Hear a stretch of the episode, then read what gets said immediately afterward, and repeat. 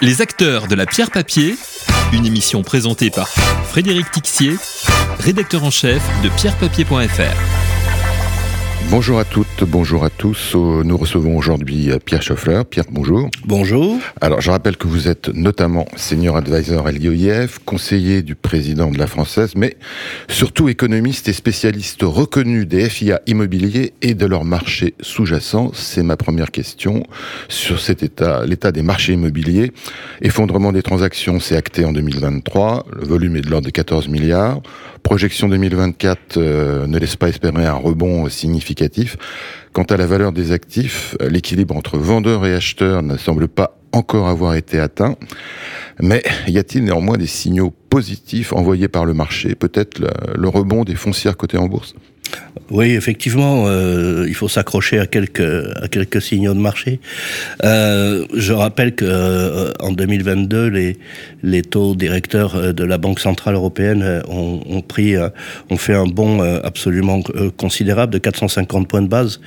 les taux long terme, qui sont beaucoup plus importants pour l'immobilier, pour la valorisation de l'immobilier, sont montés de, de, 300 points de base pour le taux de l'OAT 10 ans. Donc c'est un choc majeur qui s'est passé en, en 2022. De, jusque euh, l'immobilier a commencé à réagir en fait au travers de l'immobilier coté dès mi 2021 en fait il y a eu des premiers signaux d'alerte sur l'immobilier coté alors que la Banque centrale européenne n'avait pas encore augmenté ses taux d'intérêt. Donc c'est un, un, indicateur avancé. C'est un indicateur avancé. Ils, ils, ils voyaient que l'inflation partait et ils se sont méfiés. Tout de suite l'immobilier coté s'est mis à, des, à, à, baisser par rapport. Alors ça se mesure sur euh, le cours de bourse par rapport à la, à la valeur d'actifs net et euh, Aujourd'hui, l'immobilier coté indique que euh, en Europe, quel que soit le segment, l'immobilier devrait baisser d'environ 30% par rapport à ce qu'il était fin 2021.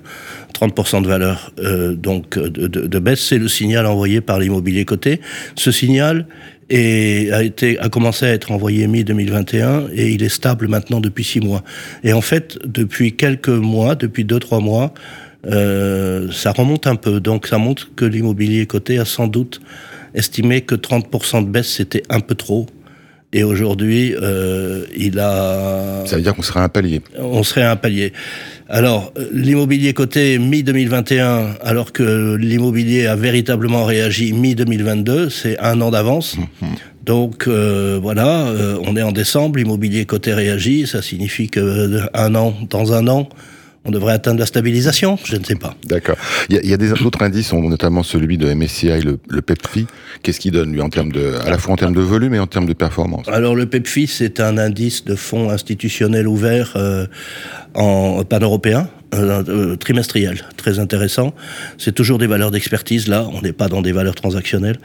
Euh, cet indice donne une baisse des valeurs depuis mi-2022 jusqu'à mi-2023, jusqu'à septembre 2023, excusez-moi, puisqu'on a le, le, mois de septembre, d'environ 15% du marché immobilier dans son ensemble en Europe. Donc c'est un signal assez fort. Ce qu'il faut voir dans cet indice, c'est qu'en fait, trimestre après trimestre, la, la, dynamique de la baisse perd de sa, de sa vigueur.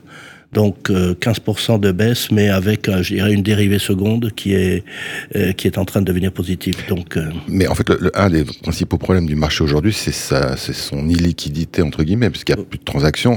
Ça, euh, est-ce qu'il y a des signaux qui permettent de penser qu'en 2024, il y aura un certain déblocage euh, des transactions au moins? Oui, alors il faut évidemment regarder le marché phare, là, le marché de, par exemple, les bureaux, les bureaux Prime mmh. Paris QCA qui qui est quand même le marché phare de l'immobilier. Et là, euh, nous avons des, des, taux de capitalisation qui sont montés de, de 2,8%, 2,7% fin 2021 à, à 4,2% aujourd'hui. Ça fait environ 30% de baisse de valeur. Euh, Est-ce que l'équilibre est atteint? En fait, tout laisse à penser que pas vraiment encore. Euh, les différences de prix entre euh, les prix de réservation des acheteurs et des vendeurs le bid-ask, disons, de l'immobilier est encore trop large pour assurer une liquidité normale du marché. Euh, on, on, voit que ce bid-ask, cette offre demande, cette fourchette entre l'offre et la demande, commence à créer des conditions de liquidité normales si le taux de capitalisation monte encore un petit peu, peut-être 4,5%. Donc euh, l'équilibre du marché est presque atteint, mais pas tout à fait. Mais peut-être, qu'on n'est pas loin, parce qu'il y a des transactions qui se font à 4-5, mais pas encore assez nombreuses pour pouvoir juger que le taux de cap est à 4,5. Donc en fait, les bureaux auraient perdu depuis euh, mi-2021, ils auraient perdu quoi 20% 30% Alors, euh, euh, il y a la valeur transactionnelle mhm. qui, qui, correspond à la liquidité.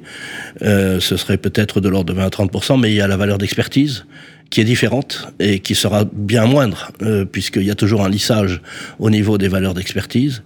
Et là, par exemple, l'indice MSCI semestriel France entière euh, à, mi-juin baissé de, de, de l'ordre de 10% sur une année.